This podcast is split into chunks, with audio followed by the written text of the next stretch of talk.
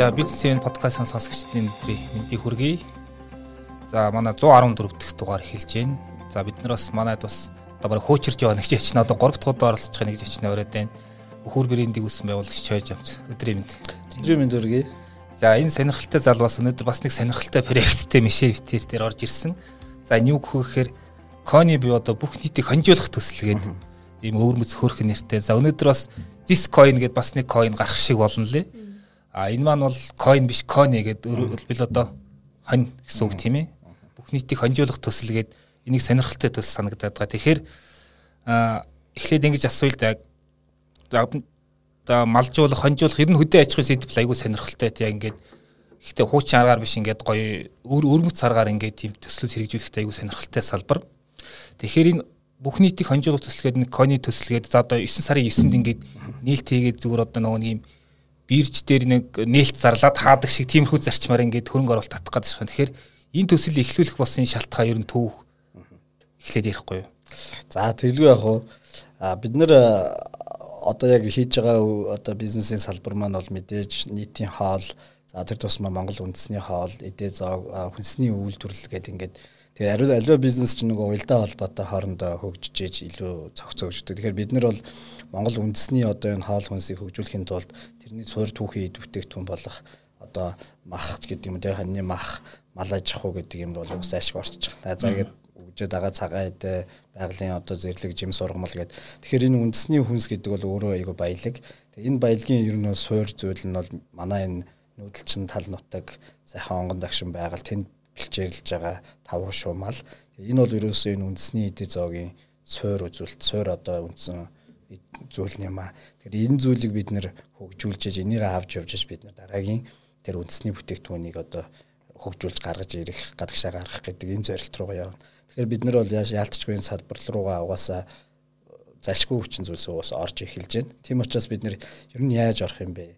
А ямар зарчмаар ажиллах юм бэ? За энэ өнөөгийн зах зээл одоо энэ нийгмийнхээ сэтгэл зүйтэй яаж зохицуулах яаж амжилттай хийх үгээд ингээд 2020 20 он болон 21 оны хагасыг бид нэр үндсэндээ ажил хийх гэхээсээ илүүтэйгээр бодох төлөвлөх одоо э, хөгжүүлэх тал дээр анхаарлаа. Энэ өөрөө нэг талаараа маш их боломж олголоо. Одоо гэртээ сар ингээл яг хөдөлгөөнгүй зургтны урд твтнэ гэдэг чинь эхний 2 3 өдөр бас сайхан амарч 3 4 өдрөөс эхлээд яг толгойгоо ажиллаж эхэлж байгаа юу вэ яах вэ. Тэг яг энэ бол төсөл бол энэ одоо карантины үеийн одоо бүтээгдэхүүн гэж хэлж болно. Аа тэгээд бид нэр яг ерөөсөө хонь гэдэг маань өөрөө яг үндэсний баялаг хамгийн тоотлогоо ихтэй өргөн хэрэглээнд байдаг. Хүмүүс маш сайн мэднэ. Монгол тал нутагт эдээшч суурьшаад ингээд сурцсан тийм малчид маллаа сурцсан. Тэгэхээр энэ дэр бид нэр төсөл хэрэгжүүлэх хэрэгтэй юм байна. Суурийг тавих хэрэгтэй юм. Одоо яг цаг үеийн муу юм бэ гэж харж байгаа. Яагаад тэгэхээр магадгүй ягаад 10 жилийн өмнө болохгүй болохгүйсэ. 20 жилийн өмнө яагаад болохгүйсэ. Тэгэхээр яг харьцуулаад бид нар судалгаа гэдэг үзэнгүүт тухайн үеийн одоо орчин үеийн техник технологиуд магадгүй цаг уурын асуудал те яг хязгаар шуургуулах юм мэдэхгүй л байдаг байсан шүү дээ. Одоо бол бүгд мэддэг болсон те. Тэгэхээр технологи хөгжсөн хурдан машинаар одоо хэдэн зуун километр хэдхэн цагийн дотор дахиад очно гэх.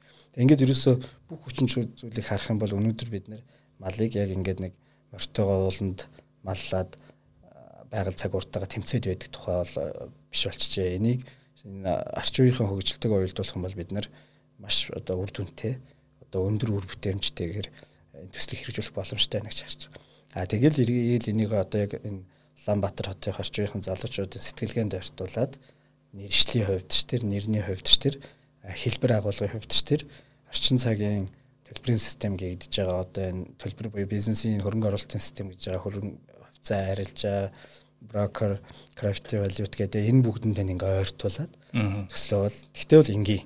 Энд бол цаана актер өндөр технологи юм байхгүй. Ингээ зарласан байна. Тэгэхээр хамгийн сонирхолтой нь юу санагдаад нэхэр яг сая өөрөө хэлдэг ингээ хөрөнгө оруулалтын зах зээлийн зарчимд нь ойртуулсан гэ. Тэгээд одоо хөрөнгө оруулж байгаа хүн буюу нөгөөд нэг талаас нөгөө талаас хончих гэж байгаа хүний сонирхол нь ингээ хоёр хүсэл нэг дор нэгдээд ингээ одоо хонь гэдэг маань тэр одоо хөрөнгө оруулалтын нэгж болоод одоо coin coin болоо тий ширхэг одоо ширхэг гэх юм уу та тийм тэгж ярил нэг ширхэг 80 мянган төгрөг гэж дунджаар үнэлэгтэй явж байгаа юм байна.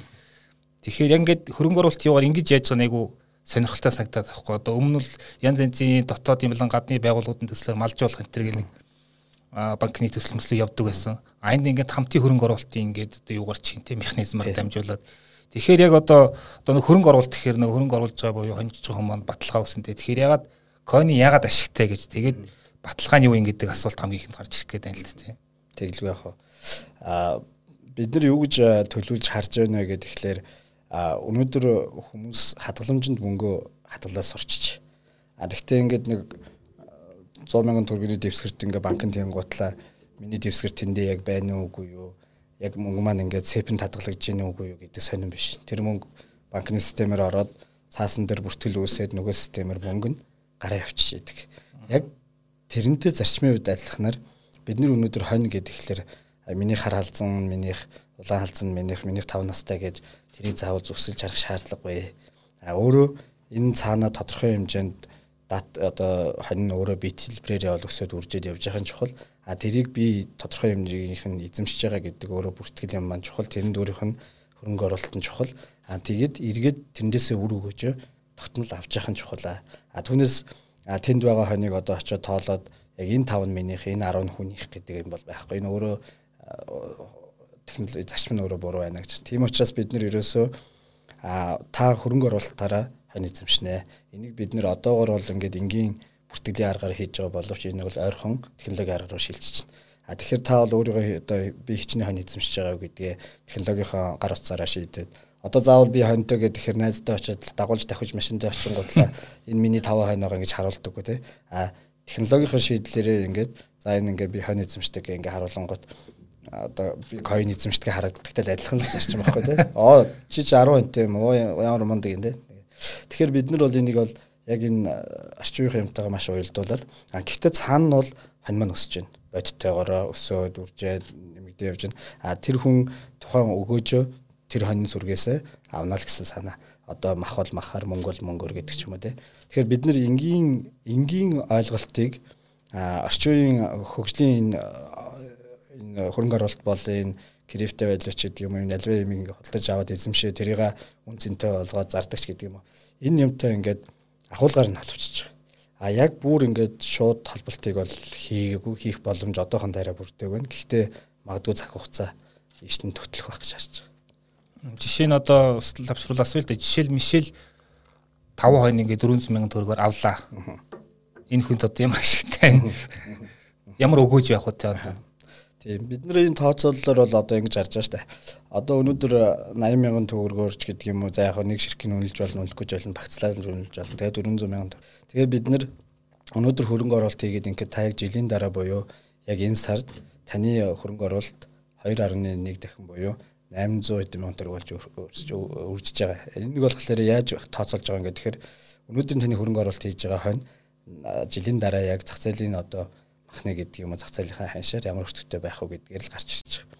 Тэгэхээр өнөөдрийн зах зээлийн юугаар тооцож гарч ирж байгаа. 5 жилийн дараа үржиглэр 2 сая 300 мянган төгрөг буюу 5 жилийн дараах өнөөдрийн хоньны өртөг ханшийг ирээд 5 жилийн дараа бол мэдээж их өсөх баг. Гэхдээ тэр өсөлтийг нь тооцохгүйгээр өнөөдрийн ханшаар тухайн хүний 5 жилийн дараа авах хоньны тоо болон нас одоо тэр одоо 90 хонь гэдэг юм уу те 90 хонь им хонь одоо зах зээл дээр хэдэн 200 250 мянган төгрөг Тэр үнэлгээ тооцоогоор ингээ гаргахлаар 2 сая 300 мянган юу одоо өнөөдөр хөрөнгө оруулалт нь 5 дахин өсөж байгаа юм дүн гарч ирж байгаа.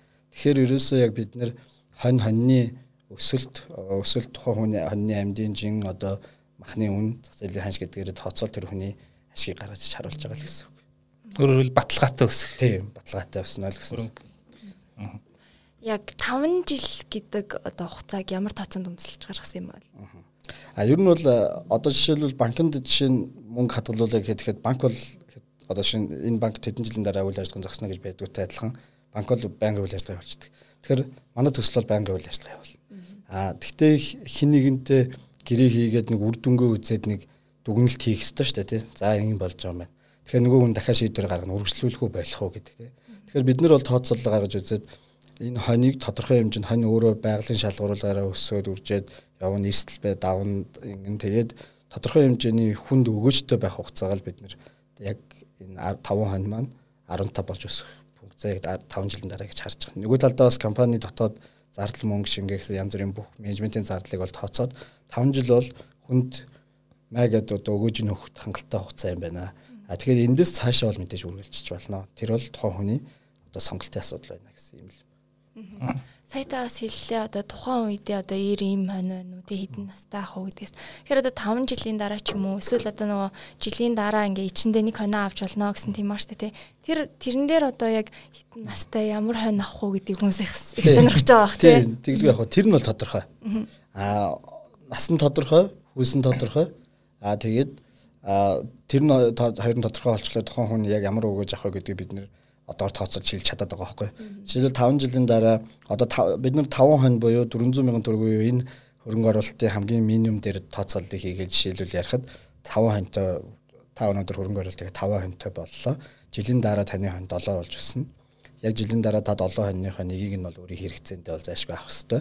Бид нар заавал ав гэж байгаа. Хүмүүс авахгүй гэж болох уу гэж авахгүй нэг зарим хүмүүсийн бодлоор авахгүй гадаа болох юм шиг те. Гэтэл бид нар нөгөө цаана аливаа юмш нөгөө даац гэж байна те. Хамжин хитрхийг тоодлого нөсч болохгүй. За тэгээд дагаад малчаад өвсдөж болноос вакцин им тэрэ гэдэг те. Энд чинь бүгд тооцоод. Тэгэхээр нэг жилийн дараа бол нэг хонь авах хэрэгтэй.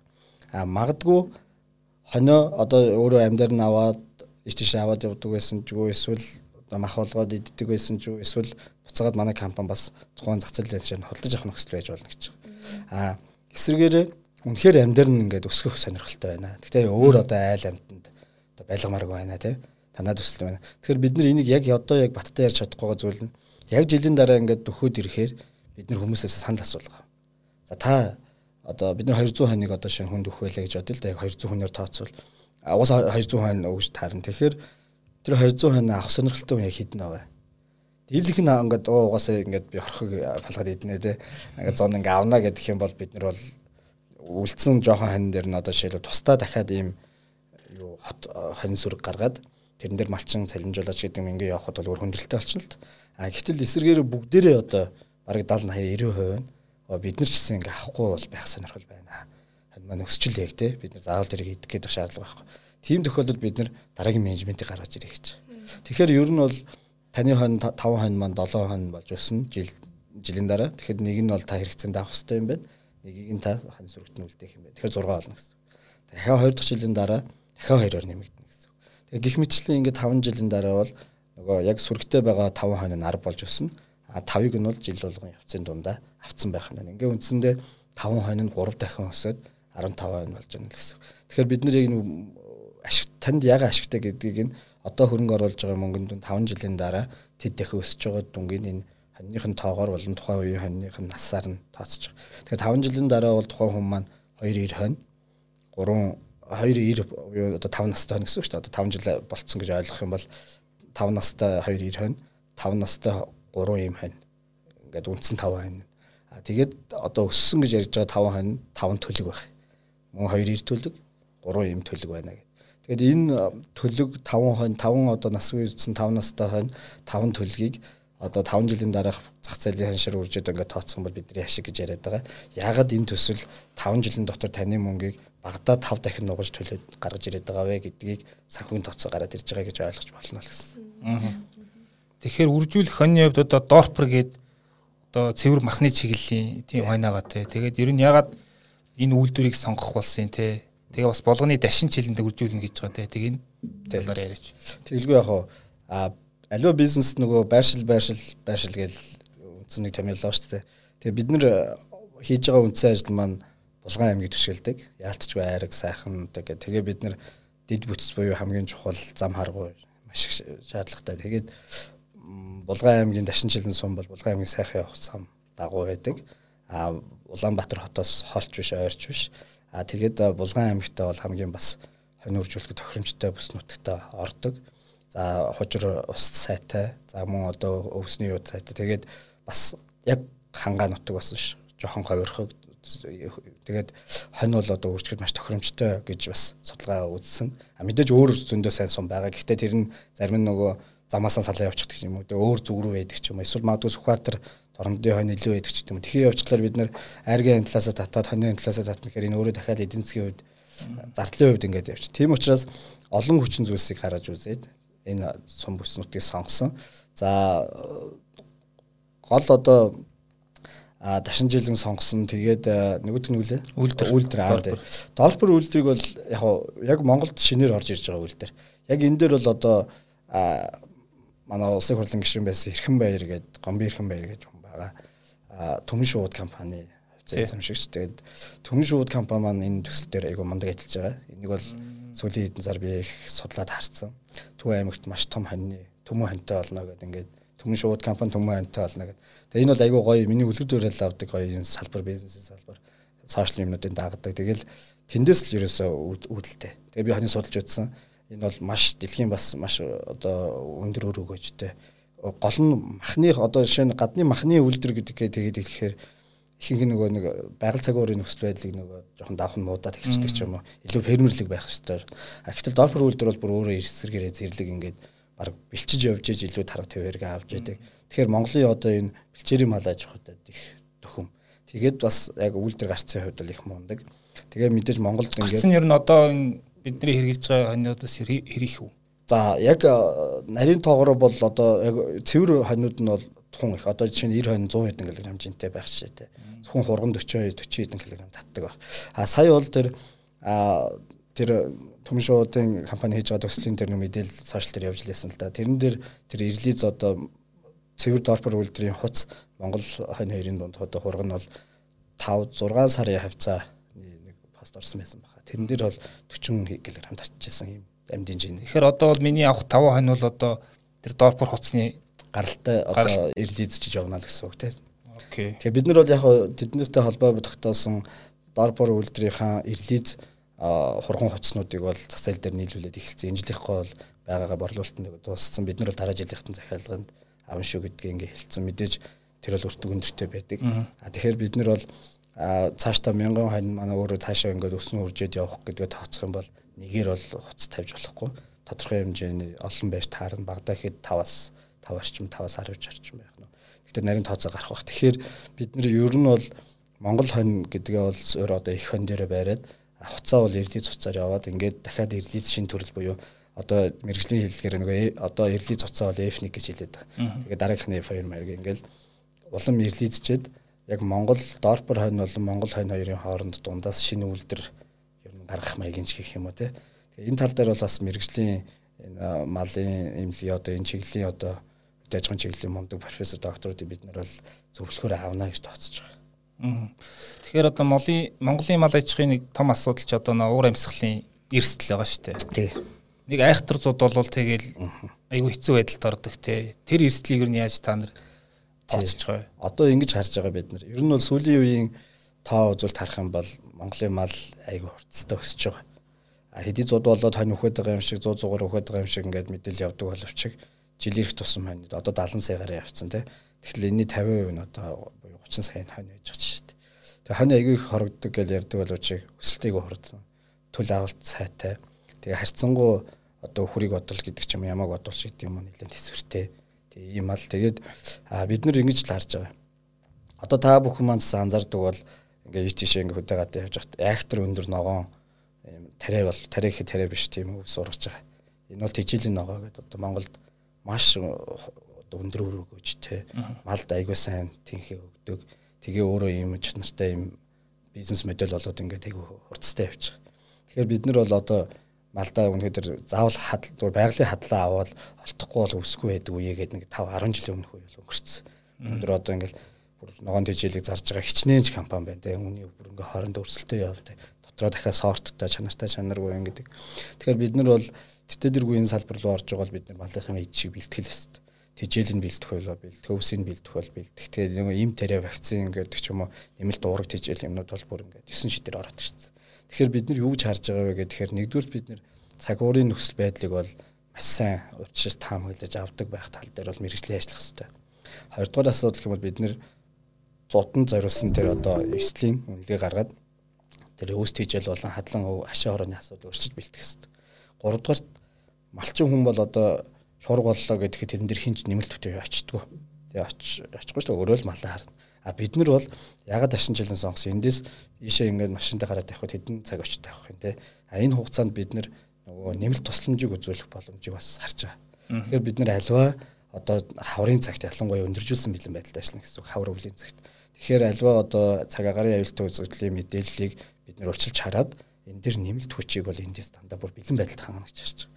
Тэгэхээр одоо ашаа хороо маань стандарт сайтай байх хэвээр нэмэлт хүч маань очиод хоны хараа яшааг нь хашаад те магадгүй одоо гинтийн юм гарахад одоо тулах чадвар сайтай техник хэрэгсэлтэй хүн ингээд бэлэн байж явах гэдэг ч юм уу те иймэрхүү байдлаар бид нэмэлт аюулгүй байдлуудыг бол шийдэж байгаа. Тэгэхээр түрүүний би нөгөө хэлсэн өнөөдөр мал аж ахуйг 5 20 жилийн өмнө бол одоо харилцаа холбоот сайн хөгжиж байсан шүү дээ тий. Тийм үед одоо цаг агаараа хизээ муутах гад танаагүй гэдэг хүнд мэдэх боломжгүй байжгаад малчид шуурд шууранд дурууддаг гэсэн. Одоо бол тийм байхгүй. Бид нэр өөрсдөө ч мэднэ, малчин маань ч мэднэ, бид нэр эндээс ч мэдээлэл байнга өгнө. Бид нэр нэмэлт хүч очиж хамт байна. Тэгээд хамгийн гол асуудал нөгөө төлөлтийн төлөлтийн үеэр буюу хаврын яг эд мал төлөлтийн үеэр бид нар нэмэлт хүчийг бас мэрэгжлийн баг явуулаад одоо ямар нэгэн эрсдлийн дэгдэлгүйгээр магадгүй 100% одоо юугаа төлөө авна гэж ингэж. Тэгэхээр бид нар нөгөө түрүүний хэлсэн нөгөө орчин цагийн техник технологи хөгжлийн энэ дэвшлээ бид нар өнөөдөр мал аж ахуй дээр зөв ашиглах цаг нь болжээ энэ дээр л бидний өнөөдрийн төслийн гол одоо ихтгэлтэй байгааг харж байгаа. Түүнээс 10 жилийн өмнө ч гэсэн хэдэн хүмүүс мөнгө цуглуулад хань аваад нэг хүн дээр тавиад маллуулж болох л байсан. Зарчмын үед бол болно. Одоо бол цаг нь яг тохиромжтой үе гэж бол би тооцдог. Тэгэхээр Мишель одоо чинь панте болох хүсэл ер нь төрж байна уу? Төрж шүү дээ. За тэгэхээр малын яг даатгалын тухай малын ер нь хоригдлыг сумын дунджаар тооцрын нөхөн төлбөр болгодог. Одоо тэгэхээр яг яаж тооцно Эсвэл ингээд яаж тэр Ер нь даатгалын асуудлыг яаж шийдэх гэнэ. Тийм бид нар даатгалын компаниудтай бол харилцаа холбоо тогтоосон. За даатгалын компаниуд бол бас яг яг энэ чиглэлийн даатгал бол Монголд яг бас төгөлдршөөг байгаа юм билэ. Алдаа дутагдaltaа. Гэхдээ бол тестүүд явцсан үзсэн. Тэгээд хийц сурцсан туршлагаа. Одоо шинэ практикал даатгал компанитай бид нар бас холбогдож мэдээлэл бол авсан. Тэгэхээр бол хамтын ажиллагаа бол байж болно гэж. Хамгийн гол нь даатгалын компанид өөрөө нөгөө малчныг малыг үнэлнэ гэдэг маань өөрөө бас айгүй рисктэй асуудал те цаг агарын нөхцөл. Тэгэхээр бид нар бол саяны ярьсан аюулгүй байдлаа хангаад мал ашаа хороо маань зүгээр энгийн малчны ашаа хороо биш. Тэр бол өндөр өндөр зохио одоо төлөвлөгдсөн байна. Техникийн асуудлуудыг шийдэн бид нар ингээд энэ бүх одоо юмыг бид нар энэ төсөл дээр хэрэгжүүлж байгаа.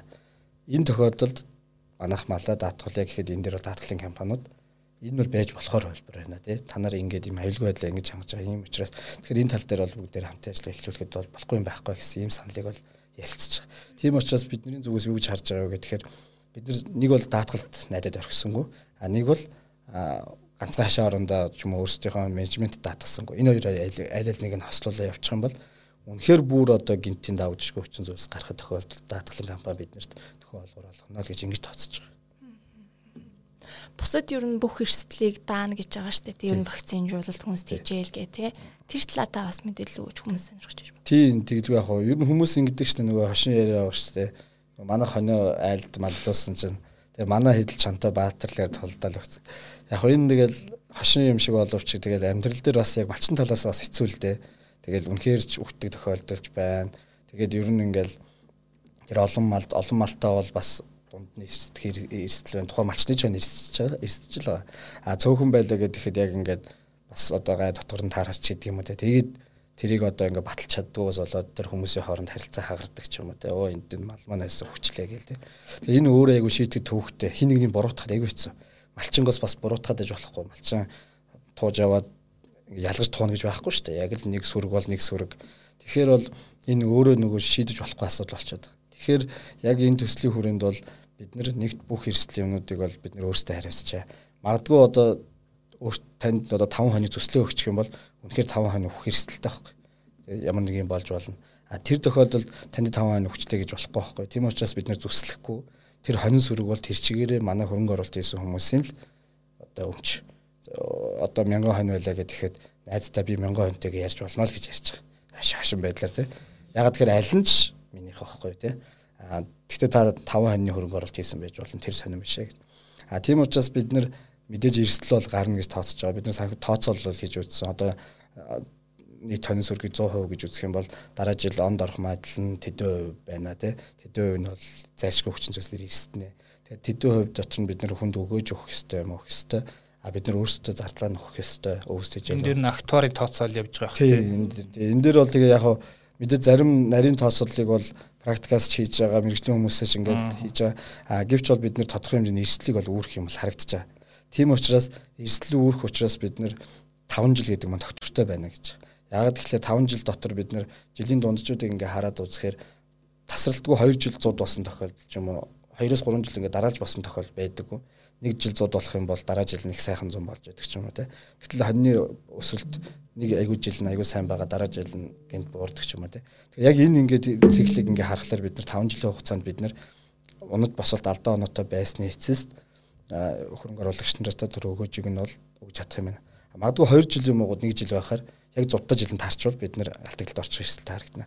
Тэгэхээр бид нар бол аливаа яг энэ бүгдийг цооцоод тэр зүслэхгүй байгаа ч өөрөө айгу утга учиртай. Насын яг нарийн одоо таних ингээд ингэж өснө гэж зааж болохгүй. Хоньны хүүсг ямар гарахыг бид нэр одоо тааж болохгүй. Таван хонь хургалахад тавлаа охин төлж болно. Тавлаач ир төлж болно те. Тэгэхээр ингээд энэ олон эрсдлүүдийг бид нэр тооцоод энийг ерөөсөө бид нар өөрсдөө хураа авчаа. Та зөвхөн хөрөнгө оруулагч бай, эзэн бай. Тэгээд эндээсээ гоё хоньносоо кайф ав өгөж өгөрт А бид нар нөгөө шаврын зуурь бүх юмнуудыг хий. Гэхдээ мэдээж энэ бол бизнес моделийн хувьд манай компани ашигтай. Тэгээ манай компани мэдээж тодорхой хэмжээний илүүдэл гэх юм уу нөөц өрөө гөөжийг бид нар бизнесийн эргэлтэнд оруулна. Мах болгоно, маха мөнгө болгоно, мөнгөө эргээгээд мал болгоно, маха ингээд бид нар эндээсээ бусад зардлуудыг нөхнө. Энэ бол өөрөө бизнес. Түүнээс энэ ханд вэ юм уу, сайн сайн юм биш. Тэгэхээр хин хин харилцаа ашигтай байх нөхцөл энд үйлчлэнэ гэсэн. Тэгэхээр одоо малчинд ямар шаардлага тавигдах вэ? Яг зөв. Одоо яг энэ тохиолдолд бид нар ингэж байгаа. Хуучин одоо ийм байсан. Одоо нутгийн нэг гайгүй малчин хүн дээр балаа явж тавьдаг ч юм уу да. За би танд эдэн дөрөв солиогүй. Одоо манай жишээн дээр бол тийм биш. Бид нар өөрсдийн үлжээ хашаа хороо өөрсдийн бүх бааз дээр ажиллана бүр малчныхын гэрийг бариад өгч гэсэн. Дотор тогтчлтын жишээ хийгээд өгнө. Тэгэхээр үндсэндээ мандаа маллах хүн бол ажилд орох гэж хүн юм. Яг л Монгол улс төлбөрийн хуулиар яаж ажилтгийг те анкета бүгд нь ярьцлаганд орно шаардлагуудаа тавина. Тэгэхээр бид нар ямар шаардлага тавих вэ гэхээр мэдээж залуухан гэр бүлийн хувь доктортой их нэртэй их нэртэйгээ гэрэлсэн байх хэвээр хүүхдтэй байх хэвээр тий. А өөрөө малтай байсан ч тэр мал нь одоо манай төслийн юун дээр маллагдахгүй. Магадгүй 100 хонтой жиж болно 10 хонт. За яг та 5 хоноо би оруулаад цуг малч ил да нөө нэг ширхэгч байх хэвгүй. Яг тэгэхээр энэ бол бизнес. А тэгэхээр тэр хүн мал маллах хэвээр малаа өглөөнөөс орой хүртэл сайхан мал маллах зарчим ямар байх нь тэр маш зарчмаараа маллах хэвээр. Аа тэгээд одоо жишээлх юм бол моцоглороо хойно туухгүй байх хэвээр ч гэдэг юм уу тий. Мороор мороор маллах хэвээр. Аа мэдээж моцогдыг бид нэр амжиргааны төвшөнд нь бол өгнө амьдралд нэрэгтэй. Гэхдээ хоньыг бол шаардлагатай байна. За мөн бид нэр одоо жишээлбэл сүлжээтэй газар хүн ажлуудаа сонгож байгаа. За тэндээ мэдээж бид нэр одоо камерч гэдэг юм уу интернет сүлжээний технологи бүх юмнуудыг аюулгүй байдлын юмнуудыг бүгдийг байршуулна Энэ бол бизнес ээ. Одоо малчин гэдэг ихлээр хүмүүс яг л нөгөө ингээд хөтөө сайхан амьдрангаа мал малдаг. Энэ бол өөр хэрэг. Энд чинь бол Монгол ахуй соёл гэхгүй. Харин бидний энэ тохиолдолд бол энэ бол ажил юм а. Бид нар маш олон хүний ий төрөнгийг хариуцж байгаа учраас наадмын 3 өдөр ханаа хаяад наадамдж болохгүй л гэсэн санаа байхгүй. Аа. Тэгэхээр бид нар бол мэрэгжлийн залуу малчин аавна. Аа тэгээ бид нар хажууд нь Монгол улсын авраг шилдэг малчтаар зөвлөх үйлчилгээг авч байгаа. Тийм учраас дашин Булгаангийн дашин жилийн суманд тийм малчтууд байгаа бүгднтэй бидний харилцаа холбоотой явж байна. Хүн Булгаангийн өөр сумдуудаар ч гэсэн ийм хүмүүс байгаа. Тэгэхээр бид нар бид нар хүмүүсээ ингэж байнга тэр машинаасаа зөвлөгөө авуулаад бид нар маш олон одоо мундаг туршлагаас консалтинг авч одоо энэ ажлыг явуулна гэсэн. Тэгэхээр ч одоо 200 хүний лимиттэй гэж ойлгосон тий. Тэгэхээр 200 5 хонь гэхээр одоо 1000 хонь суур болно гэсэн үг тий.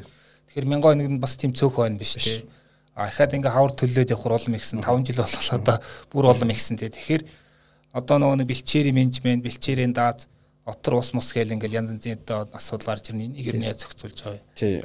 Бид нар бол түрүүн хэлсэнчлэн яг энэ бол ингэж л ойлгох хэрэгтэй хүмүүс. Шууд одоо 1000 хонь жилийн дараа 2000 болоод ч гэдэг юм уу дараа нь 3000 болоод гэж авах. Бид нар тодорхой хэмжээний тоонд барина. Тэгээд илүү тэр чинь ирж гарна, нэмж гарна. Эмийг нь бол бид нэр өсгөх зорилгоор ашиглана. 90 хоног бол тодорхой хэмжээний насжилтанд түрээд бид тэрийг эдийн засгийн хэрэгэлтэнд оруулна. Мах болно, мөнгө болно. Тэгэхээр ингээд тоог бол ингээд шууд даблдаач гэдэг юм ингээд хордурд өсөхгүй. Тодорхой бодлого барина. Үлдсэн хонь нь мөнгө болох санхүүгийн хэрэгэлтэнд орно. Тэгэхээр бид нэр тодорхой хэмжээнд тэр менежменттэй бол барьчихна гэж харж байгаа. Аа мэдээж салбарлах үе гарч ирнэ. За эхнийх бол ингээд өсөөд ингээд явж байтал дахиад тэндээсээ суур хонь задлаад хажууд нь гаргаж ирэх. Тэр бол нэг 2 жилийн дараа бол хийгдэх асуудал. Тэгэхээр энэ бол бид нар одоо энэ газар нутаг байгалыг сонгож байгаа юм дээр бол тэрийг тооцож гаргаж хийж байгаа гэсэн үг. Тэгэхээр ер нь ганцхан 5 жил хүлээхгүйгээр бид нар 2-оос 3 жилийн дараа дээр энэ дахиад 4 5 суур болж бол задрах эсвэл шинээр дахиж зарлж гарч ирэх болоо гэж харж байгаа. Ер нь бол энэ төсөл бол дөнгөж эхлэл эхлэл эхний шат энэ цаашаа бидний төсөөлж байгаа төлөвлөж байгааны дагуу бол мянган мянган шат байгаа гэж харж байгаа. Тэгэхээр маш том юмны эхлэлийг тавьж байгаа учраас өнөөдөр энд нэгдэж орж ирж байгаа хүмүүс хор боломжоос латхна гэж л би бол хувьдаа тооцож байгаа. А энд бол ямар нэгэн мөрөөдлийн ч юм уу тийм бол харагдахгүй. Яг тэгэхээр та хэд маань сайн мэдээж тэ саяхан манай залуучууд дэлхийд мундаг ажиллаж байгаа залуучууд яаж мөнгө осгож байна те. Өнөөдөр энэ ард ардч гэдэг юм уу те. Өөр биткойн ч гэдэг юм уу энэ хөрөнгөний зах зээл. За одоо бүр ингээ банкнууд маань өөрөө хөвцөө гаргаад эхэлчлээ те.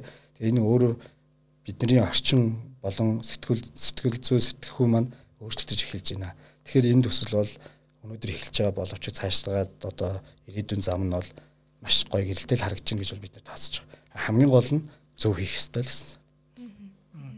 Бас нэг би зүйл нэг зүйл сонирхмоор л л дээ. Үгээр одоо жишээ нь ингээд нэг хөдөө нэг цөөхөн тооны хоньтой ингээд нэг амата ахынд нь байдаг те. А тийм хүмүүс одоо тэр хонио юу гэдэг чи газ тэнд мөнгө олгоод өрлөж хөрөнгө оруулалт буцаад ингээд зүгээр найдвартай тийм нэг менежментэд өгчих гээд шүү дээ. Тэгж болох уу? Эсвэл энэ үл зөвхөн одоо ямар ч хоньгүй одоо тийм хүмүүс зориулсан. А тэр тал дээр бол нээлттэй. Нээлттэй. Бид нар хүнийг ялгаж чадахгүй. Гол нь тэр хүн мөнгөө хөрөнгө оруулалтаа хийгээд манай менежментэнд дагаа ажиллах хэрэгтэй. Тэгээд яг хүмүүс ингэж л асууж ялээ л да. За би нэг хонтойгоо хонь мань хорглоод охин гараад тэр маань дахиад 20 жилийн дараа хорглоод гэд ингээл аюу гол юм төсөөлийн юм задралыг ярьж байгаа байхгүй. Яг үнэн бодит амьдрал дээр. Бодит амьдрал бас эсэргээрээ тий. Бүгд нэг өглөөс ирэхэд байхгүй болж болно тий. Тэгэхээр энэ бол яг тэр уламжлалт явгаар гэл очиод хонио харсан чинь хургалцсан хурган дээр нь им тавиал те. Тэгээ дараа жил нөгөөт нь томрол гоё 4 нь 2 нь 4 болоо 6 болоод ингээд яг хөө энэ бол гоё төсөөл найдвартай арга те энэ бол байж болно. Яг хөө ингэж харж байгаа бол тийм хүмүүстэйгээ мал малчтайгаа хамтраад ингээд явчих болно л гэсэн санаа. А манайхыг бол энийг өрчилд тооцоход хэцүү учраас манайх бол ийм зурсан зураг буюу томьёолын дагуу явна. Тэгэхээр энэ бол муу ажиллах юм бол манай компани хохиолно сайн ажиллах юм бол манай компани хазвал а мэдээж муу ажилласан тохиолдолд бид нар яах вэ гэдэг бас тэр эрсдлээ дээр даатгал матгал бус тиймаараа хамгаалаад ингэ явж байгаа л гэж харж байгаа. Тэгэхээр төсөл нээгдэх хугацааны тухайд бас ингээд хязгаартай байгаа тий. Хэрвээ одоо 400 мянгаас 4 сая хүртэл хөрөнгө оруулалтын боломжууд байгаа шүү дээ. Тий хамгийн бага 400-аар байгаа. 400-аар тооцохдоо 200 хүн гэж байгаа боловч зарим хүмүүс магадгүй 400-аар орохгүй тий. Тэгэхээр та яг хугацааны хувьд хэр удаан үргэлжлэхийн хизээ нэгдэхийн тэр талаар мэдээлэл өгч. Аха бид нэр түрүү хэлсэн нөгөө нэг буруу хийж болохгүй байхгүй. Тэгээ айгүй болгоомжтой байх хэвээр зөв хэрнээ удаан баг байсан ч гэсэн суурьтай би эхлэлийг тавих хэвээр. Тийм учраас бид нар ихнийхтэр бол яг мянган хонь буюу нэг сүрэг суур хоноор эхэлж байгаа. За энэ бол өөрөө бидний хувьд ялгаагүй л энэ бол шин төсөл. Тэгэхээр бид нар одоо мал хороо малчин гээл бүх юм шин. Тэгэхээр бүх юм шин гэдэг чинь өөрөө нөгөө талаасаа эрсдэл дагуулж байгаа гэсэн үг. А тэгэхээр бид нар бол энэ дээр яарч одоо 2 3 мянга байна гэл олон хүмүүсээс мөнгө осгохыг бол зорихгүй байгаа. Тэгэхээр энэ жилийн хувьд бол бид нар эхний нэг суурь бол амжилттай хийчихье. Магадгүй одоо 2 2 дугаар давлгыг одоо 2 дугаар эхлэлийг тавьж үүсэхгүй байна. Ягаад тэгэхээр тэр бол нөгөө эхлэлийн реакцаас хамаарна гэж бид тооцож байгаа. А хоёр магадгүй байх дээр тулах юм бол хизээ байх уу яах вэ гэдгийг дараа нь шийднэ. А тэгвэл 3 гэж бол ягаад ч энэ жил байхгүй. Энийг бол бүр баттай хэлж чадна. Ерөөсөө энэ жилийн төвшин макс нь 2. За хэрвээ шаардлагагүй гэх юм бол 1 Тэгэхээр бид нар бол ингэж харж байгаа. Магадгүй 2 2 3 4 гээ яваад магадгүй 3 4-т нь дараа жилч байлаа гэж бодоход энэ бол үнэлгийн шал өөрчлөж байна. Тий. Одоо жишээл өнөөдөр 5 хоног 400 сая төгрөгөөр үнэлээд авж байгаа бол жилийн дараах 5 хоног 5 хоног орж байгаа магадгүй бидний тооцоогоор 700-аас 800 сая төгрөг болж өссөн байх. Энд өөрөө мах хоньны өөрийн жилийн өсөлт ч нөлөөлнө. А тэгээд энэ гэд энэ одоо кан кан гэдэг нэрлэлсэн зүйл маань өөрөө нэг үн цэнтэй нэгж явахгүй. Тэгэхээр энэ нэгжийг өнөөдөр авж байгаа хүн жилийн дараа тэр нь өсөж явах зарчмыг барих буюу бидний түрүүний ярьсан нөгөө крипто валютын зарчим буюу хувьцааны бас үнэлгээ гэдэгтэй адилхан бид нар үн цэнийг нь өөрсдөө бүр системээр өсгөж тавина. Тэгэхээр өнөөдөр хөрөнгө оруулалт хийх гэдэг бол нэг алхмын урд буюу нэг жоохон хөнгөлт одоо боломжийг ирээ илүү төрүүлээ авч яах гэж ойлгож болно. А нөгөө талаараа мэдээж цоошно гэдгээр тодорхой хэмжээний эрсдэл бол байгаа л гэсэн үг. Энийг бол 100% эрсдэлгүй гэж одоо ярихад бол утгагүй хэрэг байх гэж байна. Энэ өдөр 400 мянгаар ингээд 5 хоног аваад нэг хоног 80 мянга чи. Гэхдээ ингээд 5 жилийн дараа 80 мянга ш ингээд за 200 мянга боллоо гэ нэг хоног тий. А гэхдээ тэр үед ингээд би ингээд энэ төслөөс чинь гарлаа гэвэл одоо яг ер нь хэр хэр хэмжээний одоо яг хуу түрүүж ярьсан тий 2 сая 100 мянга гээд тэрийг аваад гарах уу эсвэл тэр өссөн дүнгээрээ би одоо мөнгө аваад гарах уу яг энэ тал дээр 5 жилийн дотор бол хүн гарахгүй. Гарахгүй. Гарахгүй. Энэ бол одоо банкнд бол урьдчилаад юугаа 5 жил дууссаны дараа ингээд би гарлаа гэж а 5 жил гарна тий 5 жилийн дараа гарахад бол харин одоо бид нар бол тооцоол хийхдээ өнөөдрийн хоньны ханшаар тооцож гаргаж ирээд 2 сая 3 4 сая төгрөг 400 мянган төгрөг чинь 2 сая 300 болохна гэж тооцоо хараад энэ бол бодиттой. А гэтэл 5 жилийн дараа нэг хоньны өмнө хэдэн хувиар өсөх үү гэдэг өнөөдрийнхөөс хэдэн хувиар өсөх үү гэдэг нь тооцоог байхгүй. Энийг албаар тооцоог. Яг тэгэхээр 2 сая 300 гэдэг бол минимум аа 5 дахь ус. А гэтэл тухайн 5 жилийн дараа өнөөдөр 5 жилийн өмнөхтэй бид нар ханыг харьцуулъя л да тий. 5 жилийн өмнө өнөөдөр 90 хонь ямар байсан те 5 настай хонь ямар байсан. 5 жилийн дараа ямар. Ингээд тооцох юм бол энэ хүн одоо ашиг нь бол бүр 3 саяар өгөхөд тухайн хүний өгөөж бол бүр тав ботхоо өсгөр харагдаж байгаа. Гэхдээ бид нэр энэ өөрөө хитрхи хийсвэр магадгүй ойлголт хүн төрүүлэх болов гэж бодноос өнөөдрийн бодит таньшаар бодсон. А 5 жилийн дараа хүн гарч болно. Гарахтаа бол сонголт нь бол байж гэн. Очоод 10 хойно машинтайгаа ачаад аваа явсан ч болно. А аваад манай дээр одоо манай дээр угаасаа өөрсдөө ингээд бэлэн махны үйлдвэр ажиллаж эхэлнэ. Тэн дээр ингээд уламж даргаар сайхан янзлуулаад аваад махаар нь авчиж болно. Эсвэл манад одоо тухайн зах зээлийн ханшаар нь тооцоод манад зараад 5 жилийн дараа 5 жилийн дараах яг 5 жилийн дараахаараа л явна гэсэн. Тэгэхээр нөгөө 5 жилийн үнцэн шингэсэн ашиг юугаараа тооцоогоор өсдөг шиг ингээл үнцэн өссөн байгаа шүү дээ. Тэрнгөөрөө л явна. Түүнээс өнөөдрийнхээ ханшаар бол биш гэсэн үг. Тэгэхэд тооцоод бидний багадаа 5 дахин өсөхөр харагдаад байгаа. Гэтэ энэ маань бол одоо нэг гол ялгаа нь одоо ингээд крипто валют гэдэг юм уу хувьцаа одоо бонд бонд чиг ингэж явахгүй дандаа ингэж явах нь шүү дээ тийм ээ. Аа яг зөв. Ер нь бол тийм л юм. Тий, яг энийг бол хүмүүс айгу соргог харах хэрэгтэй. Аа гэхдээ магадгүй бид нэр ирээдүйд хонь дөр суурилсан крипто валют гаргая тий. Магадгүй гэж бодолт хүнд бас янз бүрийн бодол төрнө дээ. Магадгүй цаг үеийн тохироо юм бүрдэж болно дээ тий. Би бол одоо хэлж мэдэхгүй байна л да. Тэгэхээр яг тэгж чадах юм уу үгүй юм тий.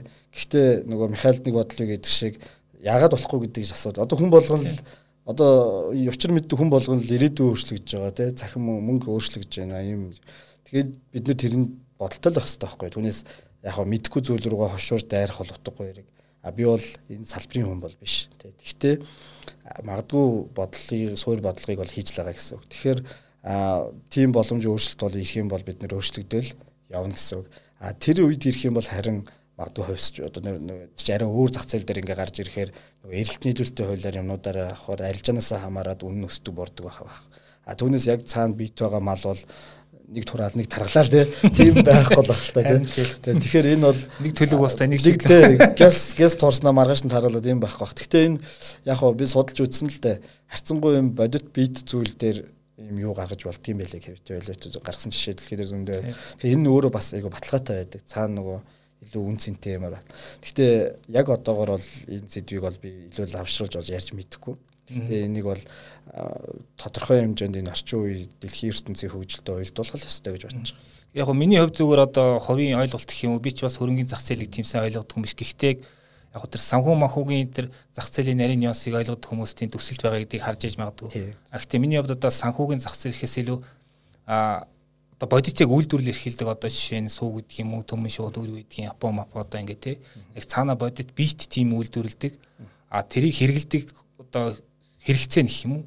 Заавал одоо минимум байж идэг эсвэл өсөх магадaltaй. Тийм одоо салбарын одоо хувьцаа их юм үнэт цаасыг те. Авал илүү зүгээр тийм одоо ядаж алдагдaltaд орохгүй тийм ээ зүгээр хар ухаанаар батгаад тэгэхээр одоо кони буюу хонь гэдэг нь бас л нэг тэрний нэг төр шүү дээ бас яг бод үйлдвэрлэе гэж байгаа. Тэгэхээр подкаст миний түрээд өндөрлөх чих шиг байна. Нэг зүйл тодруулаад байгаа. Надад бас нэг онцлмоор байгаа зүйл нь энэ нь бол та бүхний бас үндсэн үйл ажиллагаатай холбогдож байгаа шүү дээ тий. Тэгээ бас өмнөх подкастаар орохдоо франчайзийнхаа тухай ярьжсэн. Тэр төсөл ямар үр дүнд хүрсэн тухай таныг товчгоо хэлээш. Тэгээд яагаад бас энэ баталгаатай ингэ энийг баталгаа нь болж байгаа шүү дээ энэ төслийн. Тэгэлгүй яг хоо. Энэ ч нөгөө гоёлтой холбооноор гарч ирж байгаа. Бид нар франчайзийнхаа араас зорьсоор л байгаа. Франчайз бол өөрөө асар том одоо модель. Тэгэхээр одоо байдлаар бид нөгөө хүрдийгээд би та бүхэнд бас ярьжсэн баг нөгөө төрхөө үйлчлэгээний концепц шүү дээ. Энэ концепцээ маань одоо эхний франчайз авах хүн гэрээгээ хийгээд одоо ингээд заслын ажил руугаа орох байна. Тэгээ бидний тооцоололоор 10 сарын дунд гэхэд нээлттэй их болоо гэж харж байна. Тэгэхээр энэ дээр бол маш бид нар нэг юм зах зээлд аягүй том одоо шинэ нээлтийг бол танилцуулна гэж зорж байгаа. За ресторан маань бол одоо хоёр ресторан нэг нь тэрэлжид үйл ажил засны юмнуудад дууссан. Одоо дотоод бичиг засны ажил дээр явж байна. А эхлэлгүүрийн ажлын нэг төв салбар маань бас заслын ажил нэг 95% руу орж байна. За удаан байгаа асуудлуудын цаана шалтгаанууд байна.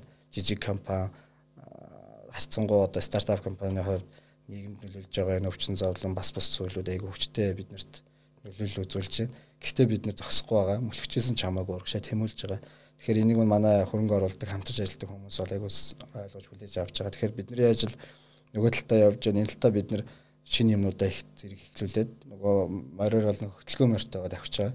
Тэгэхээр удахгүй юмнууд нь хурцтай бүүн болно гэж их найдаж байгаа. Тэгээд энэ цаг үеийн өвчин зовлонгийн асуудлыг бол залбираал хүлээж байна. Одоо хайг болоосоо гэдэг.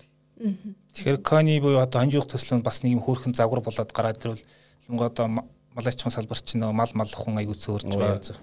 Яг Монгол мал маань ингээ нөгөө байх хэвээр үн цэндээ хүрч чадахгүй нөгөө нийлүүлэлтийн янз янзын тийм одоо системийн асуудлаас болоод ерөөс ингээд тогтмол нийлүүлэлт байдаггүй тийм ээ. Тэгэхээр та нарын санаач залс бас юм хөрхөн гоё тийм загвар болоод цаашдаа ингээд олон газар тарах баха гэж найдаж чинь. За баярлалаа амжилт хүсье. За баярлалаа. Тэгээд кони төслийн талаар та бүхэн бас кони бүх нийтийг хонжуулах төсөл гэсэн хаштагаар сошиал дээр хайлтгээд үзэл гараад ирнэдний бас пэйж байгаа мөн одоо хөхөр айраг зог үнсэн пэйжээр ч гэсэн мэдээллийг авах боломжтой. За тэгээд хөрөнгө оруулалт маань өөрөө 9 сарын 9-ний өглөөний 9 цаг 9 минутанд эхлэхээр байгаа шүү. За тэгээд та бүхэн сонирхоод оролцоорой идэвхтэй. За баярлалаа. За баярлалаа. Бүхэнд амжилт хүсье.